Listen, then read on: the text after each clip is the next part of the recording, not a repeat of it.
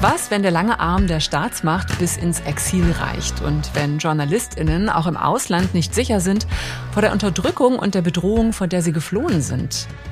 So geht's vielen Medienschaffenden aus Vietnam, die im Exil weiterarbeiten, zum Beispiel hier in Deutschland. Webseiten werden lahmgelegt, Posts in sozialen Medien gelöscht, Cyberattacken gefahren. Aber nicht nur das. Auch im echten Leben werden Exiljournalistinnen bedroht und brauchen teilweise sogar Polizeischutz.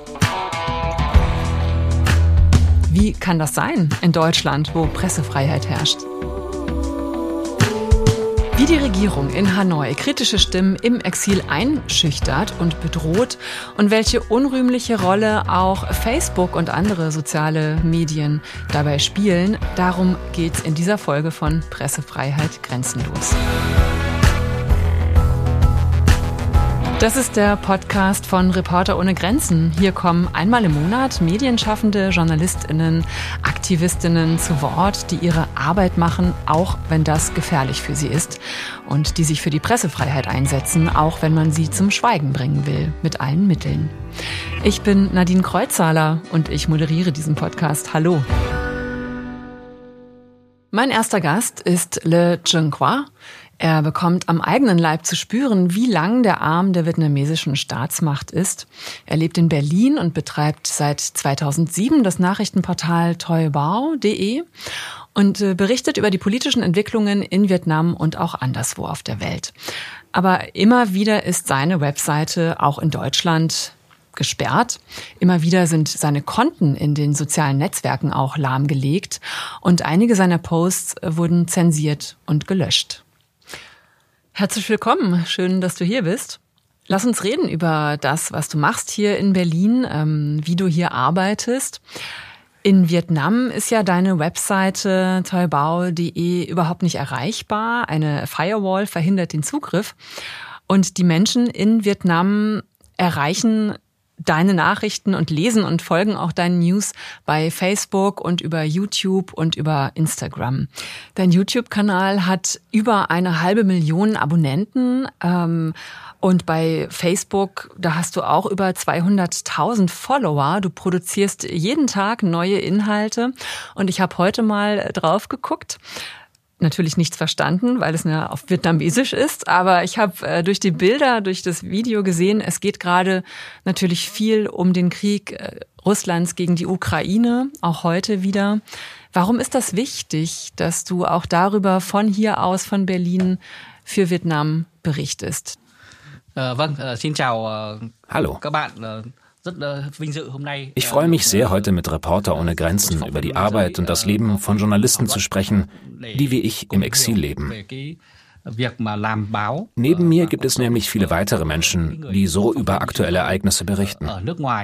Ich selbst arbeite mit einer Gruppe von Reportern in Deutschland und auf der ganzen Welt zusammen, um der vietnamesischen Bevölkerung gut recherchierte Nachrichten schnell zur Verfügung stellen zu können. Wir schreiben nicht nur über nationale, sondern auch viel über internationale Ereignisse, aktuell besonders über den Krieg zwischen Russland und der Ukraine. In Vietnam gibt es keine freien Medien. Deshalb finde ich unsere Arbeit auch so wichtig, weil die vietnamesische Bevölkerung sonst nur sehr einseitige und häufig unwahre Informationen über aktuelle Nachrichten aus dem In- und Ausland erhalten würde. Mhm. Also du versuchst quasi unabhängigen Journalismus von Berlin aus nach Vietnam zu bringen. Genau. Ich mache das als Service für die Menschen dort. Umgekehrt berichte ich auch über Ereignisse, die in Vietnam passieren, damit die Menschen hier in Deutschland, aber auch auf der ganzen Welt einen realistischen Eindruck von Vietnam bekommen. Ich glaube, wir müssen erstmal ein bisschen vielleicht erklären, äh, wie die Situation in Vietnam ist. Für die Pressefreiheit, für die Berichterstattung von JournalistInnen.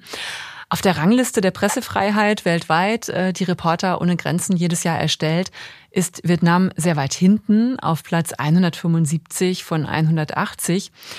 Die Medien sind von der kommunistischen Regierung äh, kontrolliert. Und die einzige Gegenöffentlichkeit, also die einzige ähm, andere Meinung, wird von ja von Bloggerinnen und Bloggern verbreitet in den sozialen Medien, in den sozialen Netzwerken wie Facebook oder YouTube. Das heißt, warum kann hier ähm, Journalismus noch unabhängig funktionieren? Also warum ähm, geht das in Vietnam, wo es auf der anderen Seite nur Staatsmedien gibt? Es gibt viele Menschen, vor allem in der jüngeren Generation, die Zugriff auf soziale Medien haben und dort auch aktiv sind. Je mehr sie über Vietnam lesen, desto mehr erkennen sie, dass es Dinge gibt, über die man diskutieren sollte. Zum Beispiel über die eingeschränkte Freiheit der vietnamesischen Bevölkerung im Vergleich zu anderen Menschen auf der Welt. Das, was sie in den sozialen Medien mit eigenen Augen gesehen oder selbst erlebt haben, teilen sie dann. Das wird wiederum von der Social Media Community aufgenommen und diskutiert. Die Kommunikation in den sozialen Medien hat sogar Einfluss auf die vietnamesische Politik, da sie in gewisser Weise gezwungen wird, auf die dort gestellten Forderungen einzugehen. Es gibt zwar mehr als 800 Nachrichten- und Presseagenturen in Vietnam, die jedoch alle staatlich sind und daher nur aus der Sicht der kommunistischen Partei berichten. Privatwirtschaftliche Nachrichten- und Presseagenturen oder Medien sind nicht erlaubt. Seit die Leute gemerkt haben, dass ihre Beiträge in den sozialen Netzwerken Beachtung finden oder sogar zu Veränderungen im Land führen können, sind sie noch aktiver auf Plattformen wie Facebook Facebook und YouTube. Das ist der Grund, warum immer mehr Vietnamesen an Diskussionen auf Social Media teilnehmen, obwohl sie das in Gefahr bringen könnte. Viele Menschen sind deswegen nämlich bereits inhaftiert worden. Wie reagiert die Regierung darauf? Das kann der Regierung ja nicht gefallen.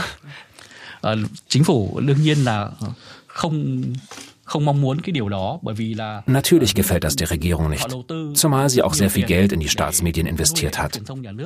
Aber das Volk glaubt diesen Medien eben nicht und bringt das auch zum Ausdruck auf Social Media. Weil die Menschen auf den verschiedenen Social-Media-Kanälen ihre Lebensrealität wiederfinden, ihre Meinung äußern und Nachrichten außerhalb der staatlichen Kontrolle konsumieren können, kann die Regierung das Volk nicht mehr so leicht täuschen.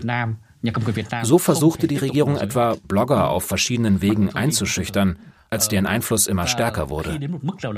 Zum Beispiel wurde die Polizei zu den Bloggern nach Hause geschickt, um sie aufzufordern, nicht mehr zu schreiben.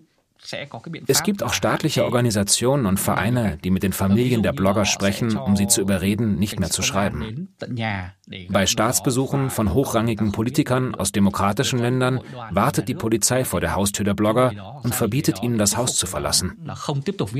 Sogar Blogger, die vom US-Präsidenten eingeladen wurden, durften ihr Haus nicht verlassen, um der Einladung nachzukommen. Wenn sie trotzdem weiterschreiben, wird die Verfolgung intensiviert.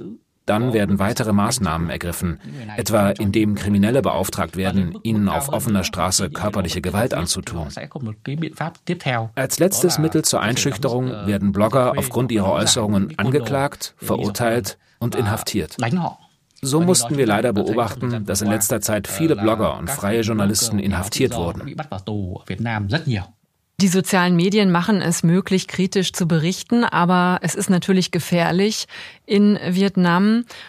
Und dort sitzen auch weltweit mit mhm. die meisten JournalistInnen wegen ihrer Arbeit im Gefängnis. Ich glaube, nur in China und in Myanmar sind es aktuell mehr JournalistInnen, die im Gefängnis sitzen wegen ihrer Arbeit. Aber wie ist das für dich hier in Berlin? Lebst du nicht auch äh, gefährlich, wenn du von hier aus deine Arbeit machst? Als ich anfing, von Berlin aus journalistisch zu arbeiten, dachte ich nicht daran, dass es gefährlich sein könnte. Deutschland ist schließlich demokratischer Rechtsstaat. Letztlich ist meine Arbeit leider doch sehr riskant. Es wird sogar immer gefährlicher für mich. Es begann mit meiner Berichterstattung über die Entführung eines vietnamesischen Staatsbürgers von Berlin nach Vietnam. 2017 war ja. das, ne? Das ging durch die Medien. Mhm. Ja, das war im Juli 2017 und geschah am helllichten Tag, mitten in Berlin. Danach bekam ich viele Vorladungen von der deutschen Polizei, weil ich hier in Deutschland von meinen Landsleuten bedroht wurde. Sie drohten mir damit, die Kehle durchzuschneiden. Außerdem bekam ich von der deutschen Polizei die Information, dass ich durch einen fingierten Unfall ermordet werden sollte. Darüber hinaus wurde meine Online-Zeitung ständig durch Cyberattacken angegriffen und lahmgelegt, sodass ich keine Nachrichten mehr veröffentlichen konnte. Auf diese Weise wurden meine sozialen Netzwerke blockiert und gelöscht. Dahinter steckte das vietnamesische Regime. Die von mir veröffentlichten Nachrichten sollten in Vietnam nicht ausgestrahlt werden. Irgendwann ist es so gefährlich geworden, dass die Berliner Polizei mich und meine Familie unter Personenschutz gestellt hat, damit ich meine journalistische Arbeit fortsetzen kann. Das ist ganz schön erschreckend. Ähm, wie du schon gesagt hast, auch ich denke, oh ja, wir leben in Deutschland, hier haben wir Pressefreiheit, hier darf man schreiben, was man möchte und ja, wird kann das einfach tun und ähm, du erzählst, dass du ähm, hier auch im Exil in Deutschland sogar richtige, echte Morddrohungen bekommen hast. Das ist schon echt erschütternd. Weißt, von wem kamen diese Drohungen? Sind das Leute, die hier auch in Berlin leben oder, oder kamen die aus Vietnam? Vâng, đấy là những cái người Việt Nam, họ cũng sống ở Berlin. Das waren Personen aus Vietnam, die in Deutschland und zum Teil sogar in Berlin lebten. Per Handy schickten sie mir Nachrichten und Drohmails. Es gab auch andere Formen von Drohungen. Zum Beispiel kamen Leute in mein Büro und drohten mir, dass mir etwas Übles zustoßen würde, wenn ich weiterschreiben würde. Diese Leute haben enge Verbindungen zur vietnamesischen Botschaft in Deutschland. Und es gibt Mafiosi, die in den 1990er Jahren in Schießereien wegen illegalen Zigarettenhandels verwickelt waren und nun auftauchten, um mich zu bedrohen. Hm. Wie bist du damit umgegangen? Das ist doch äh, beängstigend. Ich habe die Drohung selbstverständlich notiert und der deutschen Polizei gemeldet, damit sie entsprechende Maßnahmen einleiten konnte. Ich selbst habe bestimmte Vorsichtsmaßnahmen getroffen. Zum Beispiel habe ich Schutzvorrichtungen in meinem Büro installiert. Kameras? Ja, Kameras und Alarmanlagen, die meine Umgebung darauf aufmerksam machen, falls mir etwas passiert. Zudem fahre ich immer zu unterschiedlichen Zeiten ins Büro und verlasse es auch zu unterschiedlichen Zeiten wieder. Auf der Hinfahrt nehme ich den einen, auf der Rückfahrt dann den anderen Weg. Wir ändern außerdem immer unsere Termine, damit man keine Regelmäßigkeit feststellen kann. Das sind Maßnahmen, die ich mir überlegt habe, um mich vor möglichen Risiken zu schützen. Hast du also auch Angst davor, entführt zu werden vielleicht? Ich weiß, dass ich gefährlich lebe, solange ich über die Nachrichtenlage in Vietnam berichte und eine große Anzahl an Followern habe.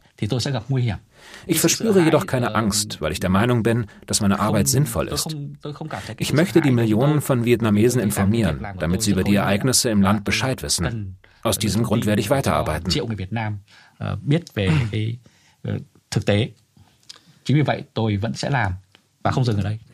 Ja, sehr wichtige Arbeit, die du machst ähm, und auch sehr mutige Arbeit, äh, die du machst. Jetzt ist es ja so, du wirst einerseits richtig in der realen Welt bedroht und andererseits auch in der virtuellen Welt. Also es gibt ja viele Cyberattacken auf deine Webseite, auf dein Facebook-Konto, auf deinen YouTube-Kanal. Und einmal hm, habe ich gelesen, warst du sogar ähm, auf der Facebook-Seite für tot erklärt worden. Das heißt, es gibt ja dann diesen Trauermodus in diesem Facebook-Account und jemand anderer hat dein Konto übernommen und du hast überhaupt gar keinen Zugriff mehr gehabt auf gar nichts. Was hat das bedeutet und wie lange hat es gedauert, bis du wieder Kontrolle hattest über deine Daten, über dein Konto? Tôi nghĩ rằng là những cái điều mà tôi đưa ra thì nó nó nguy hiểm đến nhà cầm quyền tại Hà Nội durch meine Berichterstattung, die immer mehr Menschen erreichte, wurde die Regierung in Hanoi immer stärker unter Druck gesetzt. So wurde ich immer mehr zur Zielscheibe. Deshalb versuchte die Regierung mit allen Mitteln, mich zum Schweigen zu bringen. Eine der Methoden war, dass sie Facebook mitteilten, ich sei gestorben. Infolgedessen wurde auf meinem Profil der sogenannte Trauermodus aktiviert. Da ich als tot erklärt wurde, hatte ich natürlich keine Möglichkeit mehr, etwas auf meinem Facebook-Profil zu veröffentlichen. Die deutschen Medien haben sich dann für mich eingesetzt. Trotzdem hat es zehn Tage gedauert, bis ich wieder Zugriff auf mein Konto hatte. Das ist ganz schön lang, zehn Tage. Ja, das finde ich auch. Wie, was hast du denn gemacht, als du gemerkt hast, dass das passiert ist?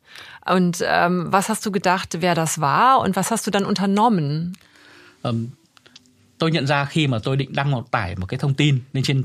Um ich habe es gemerkt, als ich einen Beitrag bei Facebook veröffentlichen wollte. Mein Account war auf einmal stillgelegt. Ich konnte nichts mehr teilen.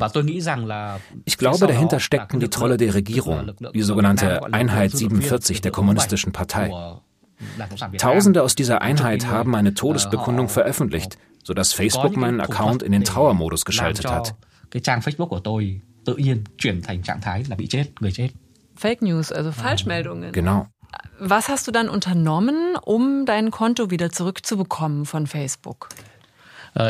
Đầu tiên là tôi tự liên hệ với cái người người mà tôi biết và vẫn thường xuyên làm việc với tôi tại Facebook. Zuerst habe ich mich an eine Person von Facebook gewandt, die ich kenne und schon davor regelmäßig kontaktiert hatte.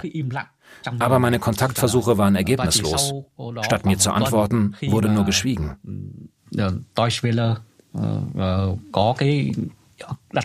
Eine Woche verging.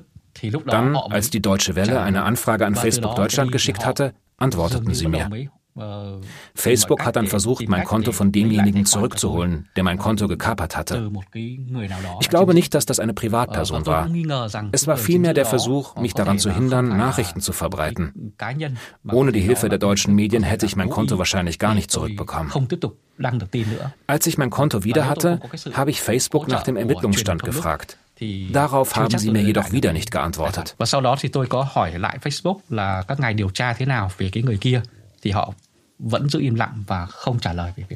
Das heißt, es war sehr schwierig und Facebook war auch nicht gerade hilfreich oder kooperativ. Ja, das war wirklich sehr schwierig. Ich denke, es wurde Druck auf Facebook ausgeübt, dass ich dort keine Nachrichten mehr veröffentlichen sollte. Von der vietnamesischen Regierung?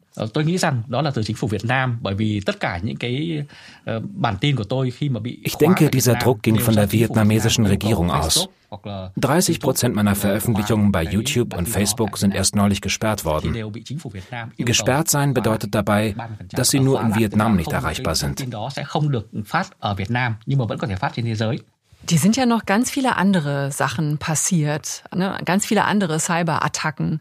Was ist dir noch passiert? Ja, wie hat man noch versucht, dich einzuschüchtern oder deine journalistische Arbeit zu blockieren? Meine Arbeit besteht nicht nur aus meiner journalistischen Tätigkeit, sondern auch aus dem Kampf gegen die vietnamesischen Machthaber. Eine Diktatur, die die Verbreitung meiner Nachrichten verhindern will. Sogar ganz aktuell von heute kann ich ein Beispiel geben. Bevor ich hierher kam, wurde meine Online-Zeitung toybao.de angegriffen und war für 30 Minuten nicht erreichbar. Ich habe das dann an die deutsche Polizei weitergegeben. Dein Konto wurde auch nochmal gesperrt, ne? Dein Facebook-Konto wurde nochmal auch gekapert von Leuten.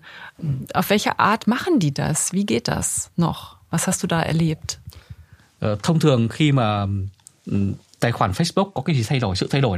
Normalerweise bekommt man wegen der Zwei-Faktor-Authentifizierung eine SMS von Facebook, wenn eine Veränderung beim Konto festgestellt wird.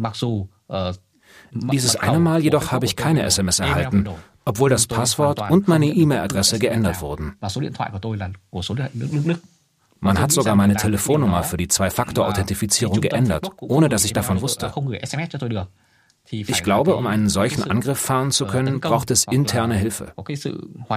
Eventuell sogar mit einer gewissen Beihilfe von Facebook. Nur so kann ich mir erklären, dass das Versenden der SMS für den Sicherheitsschutz auf mein Handy blockiert werden konnte. Nachdem ich mein Konto zurückbekommen hatte, fragte ich bei Facebook nach, wie so etwas passieren konnte. Bis heute habe ich darauf keine Antwort erhalten. Ja, es ist also, glaube ich, wirklich sehr schwierig, da überhaupt jemanden zu erreichen, ähm, persönlich sowieso. Jetzt ist ja nicht nur das Problem, dass du gar nicht mehr auf deine Konten dann zugreifen kannst, sondern das Problem, wenn so etwas passiert, wenn dein Account gehackt wird, ist ja auch, dass jemand Zugang bekommt auf die Nachrichten, die Chats, die du geschrieben hast mit anderen Leuten, auf deine Kontakte mhm. und so weiter. Du arbeitest ja für deine Webseite mit einem Netzwerk von verschiedenen Leuten zusammen, die teilweise auch in Vietnam arbeiten. Wie gefährlich ist das dann und wie schützt du deine MitarbeiterInnen? Vâng, quả thật cái việc mà họ chiếm quyền điều khiển và đọc được tất cả những cái tin nhắn của tôi mà họ Dadurch, dass jemand zehn Tage lang die Kontrolle über mein Konto hatte und alle meine Nachrichten lesen konnte, war das sehr gefährlich. Die Identität der Leute, die ich häufig über Facebook kontaktiert habe, wurde somit preisgegeben. Dadurch gerieten sie in Gefahr, inhaftiert zu werden. Ich habe mich natürlich von Anfang an darum bemüht, wichtige und vertrauliche Informationen nicht über Facebook auszutauschen, sondern für so eine Kommunikation sichere Apps zu benutzen. Wenn etwas von dieser Kommunikation nach außen dringen würde, wäre das eine Gelegenheit für die vietnamesische Regierung, meine Mitarbeiter in Vietnam zu langjährigen Haftstrafen zu verurteilen. Wie groß ist denn eigentlich dein Netzwerk und mit wie vielen Menschen, wo auf der Welt arbeitest du zusammen für dein äh, Nachrichtenportal? Mein Netzwerk ist auf drei unterschiedlichen Kontinenten aktiv. Europa, Asien und Nordamerika. So können wir die Informationen schnell an die vietnamesische Bevölkerung bringen.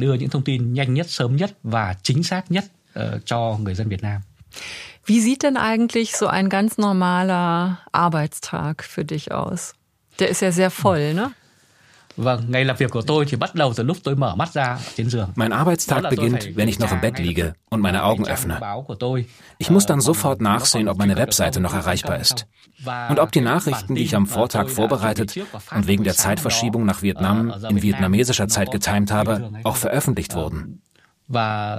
Zudem checke ich, ob alle Infos und Details meiner Beiträge vollständig erhalten geblieben oder etwa gesperrt worden sind. Danach fahre ich ins Büro und arbeite von 7 Uhr morgens ununterbrochen durch, in der Regel bis abends 20 Uhr. Wenn ich nach Hause komme, ruhe ich mich etwa für eine Stunde aus, bevor ich bis circa Mitternacht weiterarbeite.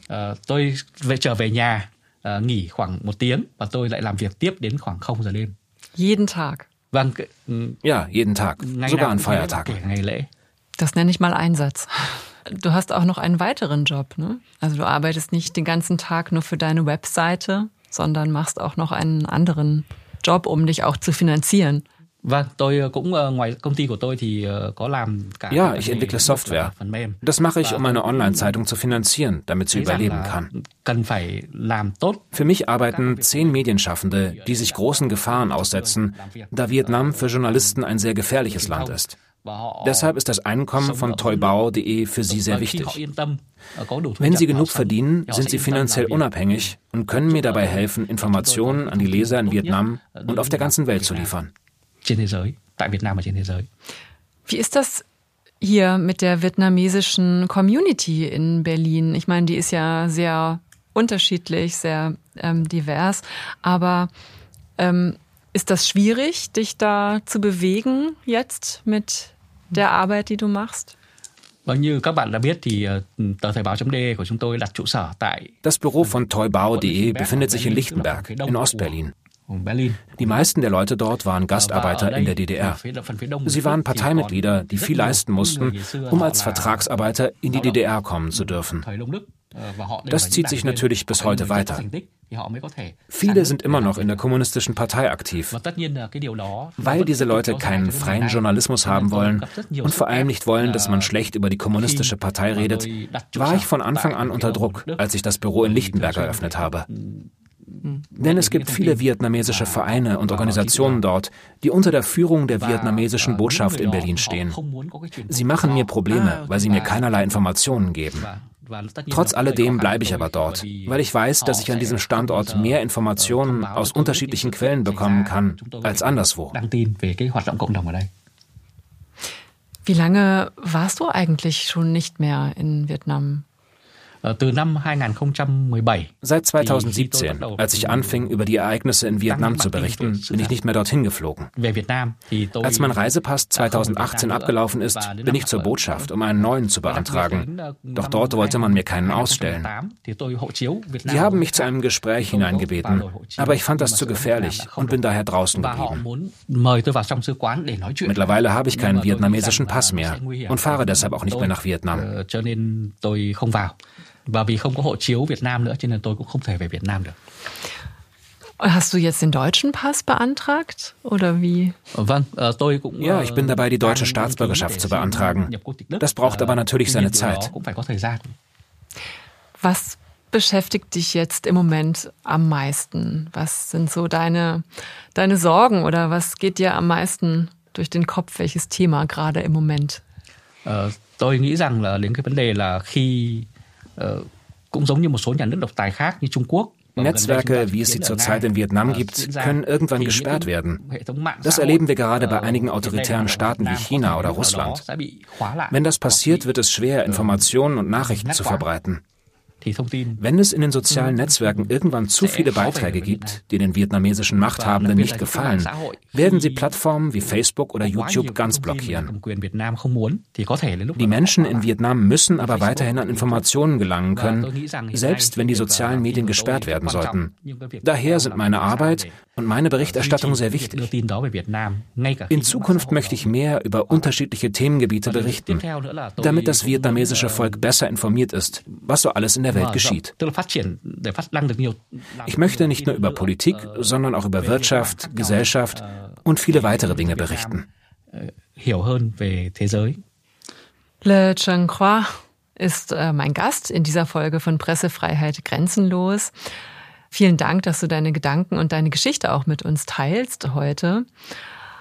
Ja, eigentlich müsste die Freiheit im Internet grenzenlos sein und äh, soziale Medien machen es ja auch auf der einen Art möglich, an unabhängige Informationen zu kommen und auch sie zu teilen mit anderen Menschen, da eben wo, wo die klassischen Medien längst zensiert sind und, und staatskonform sind.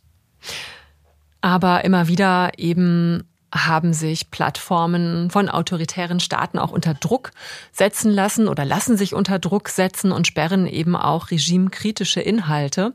Reporter ohne Grenzen hat das auch schon mehrfach angeprangert und äh, dagegen protestiert. Über die Verantwortung von Facebook und auch anderen sozialen Netzwerken und auch über die Forderungen an die Politik sprechen wir jetzt mit Le Jean-Croix und mit Lisa Dittmar. Sie ist Referentin für Internetfreiheit bei Reporter ohne Grenzen. Hallo Lisa, schön, dass du da bist. Ja, vielen Dank. Lisa, wie war denn das im Fall von Le Jean-Croix? Der schlug ja hohe Wellen auch äh, damals, wurde öffentlich, dass er bedroht äh, wurde. 2018. War das denn das erste Mal, ähm, ja, dass Sperrungen von regimekritischen Inhalten durch Facebook ans Licht kamen?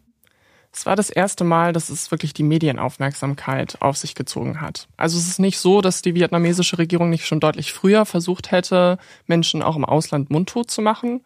2017 ist publik geworden, hat die Regierung offen zugegeben, dass sie eine militärische Einheit hat, die angeblich circa 10.000 Mitarbeiter hat, aktive Soldatinnen oder vermutlich eher Soldaten, die als Teil ihrer Pflichten auch das Netz durchsuchen nach Kritikerinnen und Kritikern der Regierung, gleichzeitig als Trolle agieren ähm, und Propaganda verbreiten in den sozialen Netzwerken. Also es hat eine Historie, aber es war der erste Fall, in dem ja in, in kurzer Zeit zahlreiche Kritiker, vor allem in Deutschland, eben Ziele wurden von solchen Angriffen und in denen wir also nachgewiesen haben effektiv, dass es ein systemisches Problem ist, das Facebook nicht angeht.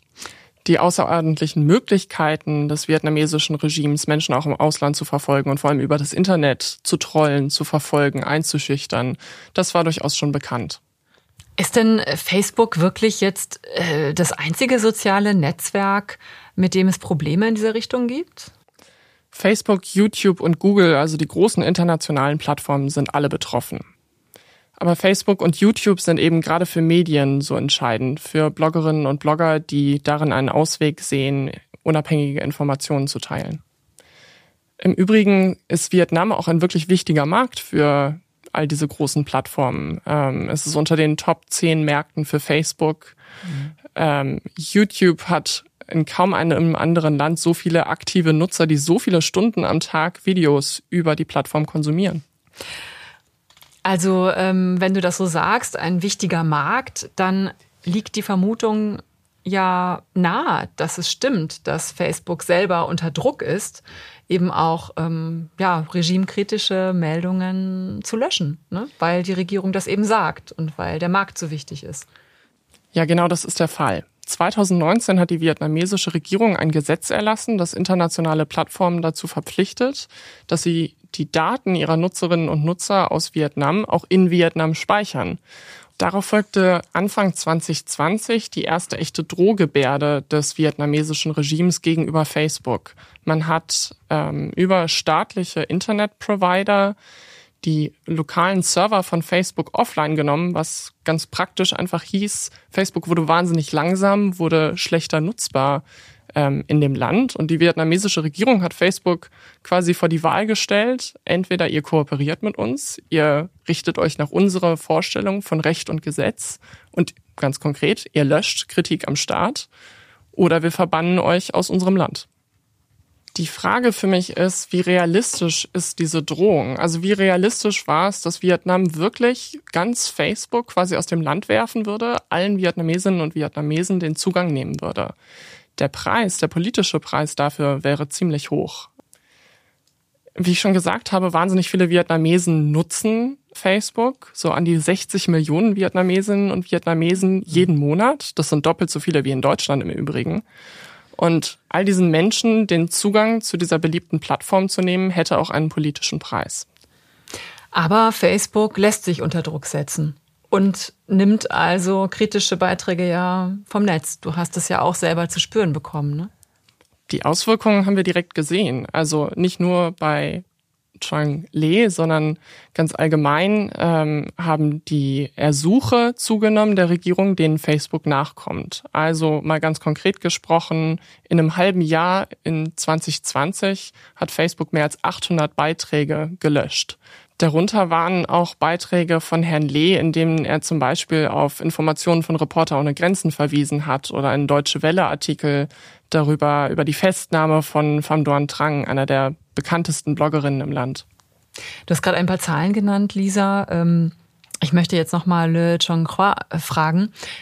Wie hat sich das denn bei dir bemerkbar gemacht? Hast du gemerkt nach 2019, dass die Attacken mehr geworden sind?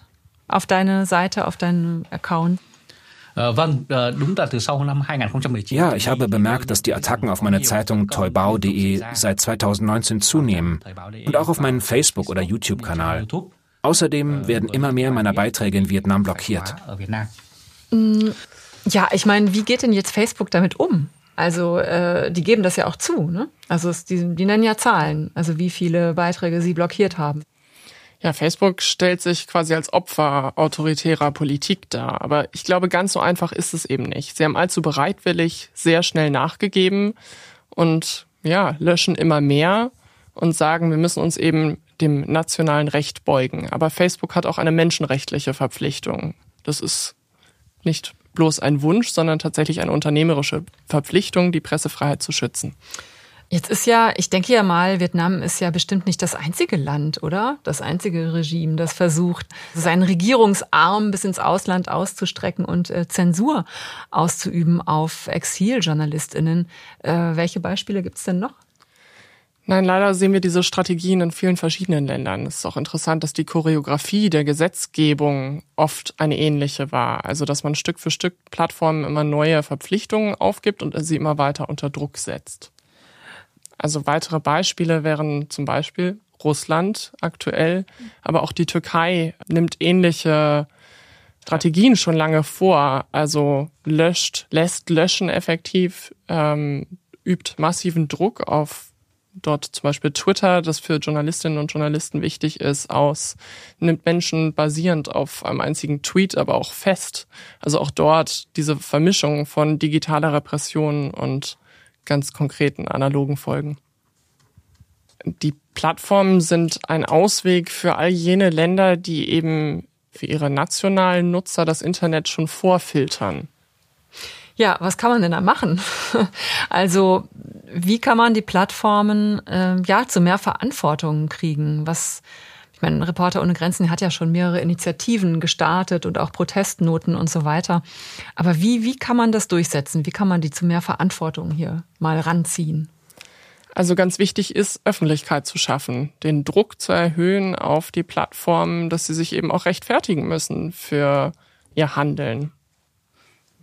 Das andere, denke ich, ist die Solidarität demokratischer Staaten. Oft genug haben wir gesehen, dass ja Europa und Amerika ähm, gerade auch die USA als Heimatstaat dieser Plattform, dass da gar keine große Kritik folgt auf so ein Handeln hin, dass es eben nicht thematisiert wird. Was, was muss denn vielleicht auch die Politik tun?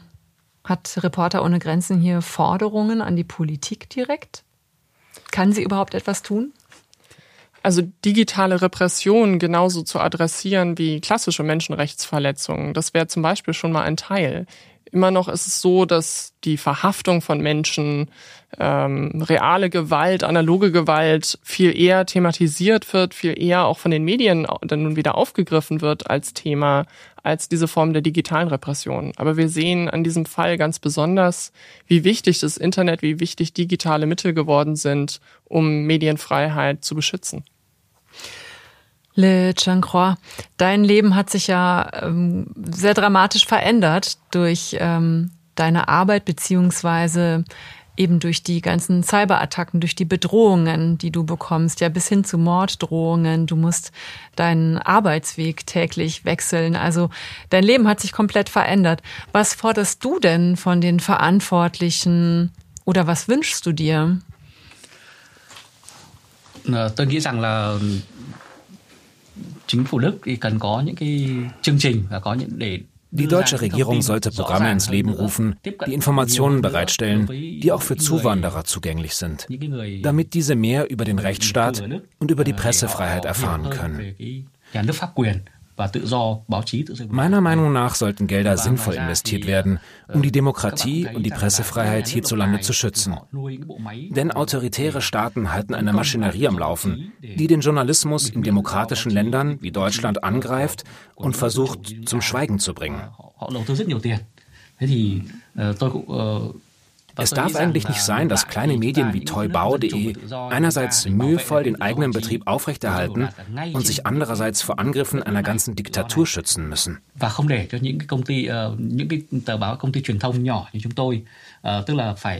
Bevor wir versuchen, eine freie Demokratie in einem anderen Land zu etablieren, sollten wir uns erstmal darum bemühen, die eigene Demokratie zu schützen. Và trước khi chúng ta đem được tự do dân chủ đến những cái nước khác thì chúng ta hãy cố gắng bảo vệ cái tự do dân chủ của bản thân mình. Lisa, was sind denn so nächste Schritte oder vielleicht äh, Initiativen, die jetzt hier geplant sind, um dieses Thema noch mal mehr in die Öffentlichkeit zu bekommen? Ja, das hier ist ein erster Schritt. Also ich glaube, einfach diese Geschichten zu erzählen, darauf permanent hinzuweisen, ähm, darauf hinzuweisen, dass Vietnam nicht nur ein schönes Urlaubsland ist, sondern leider auch sehr große Defizite hat beim Rechtsstaat, ähm, in der Medienfreiheit. Das ist auf jeden Fall ähm, ein wichtiger Teil, die Realität wiederzugeben. Danke, dass ihr da wart. Le Zhenghua Journalist aus Berlin betreibt von hier aus das Nachrichtenportal toibao.de und berichtet über vietnamesische ähm, Politik, vietnamesische ähm, Themen von hier aus, aber eben auch über Themen aus aller Welt. Und vielen Dank Lisa Dittmar von Reporter ohne Grenzen, Referentin für Internetfreiheit. Danke euch. Danke euch fürs Zuhören beim Podcast von Reporter ohne Grenzen. Und vielen Dank auch an äh, unseren Dolmetscher. Ja, es gibt auf jeden Fall noch viel zu tun in dieser Richtung und äh, zu diesem Thema. Reporter ohne Grenzen bleibt dran und äh, ihr hoffentlich auch. Pressefreiheit äh, grenzenlos, so heißt dieser Podcast. Vietnam und der lange Arm der Regierung ins Exil, um Medienschaffende auch hier in Deutschland zu unterdrücken. Das war das Thema in dieser Folge. Abonniert uns gerne überall da, wo es Podcasts gibt, bei Deezer zum Beispiel, bei Spotify, Amazon Music und auch bei iTunes. Ihr könnt uns gerne Fragen stellen, Kommentare hinterlassen und auch natürlich Bewertungen. Folgt uns auch gerne auf Instagram und anderen sozialen Medien. Ich bin Nadine Kreuzzahler und sage Tschüss bis zum nächsten Mal. Denkt dran, denkt weiter grenzenlos.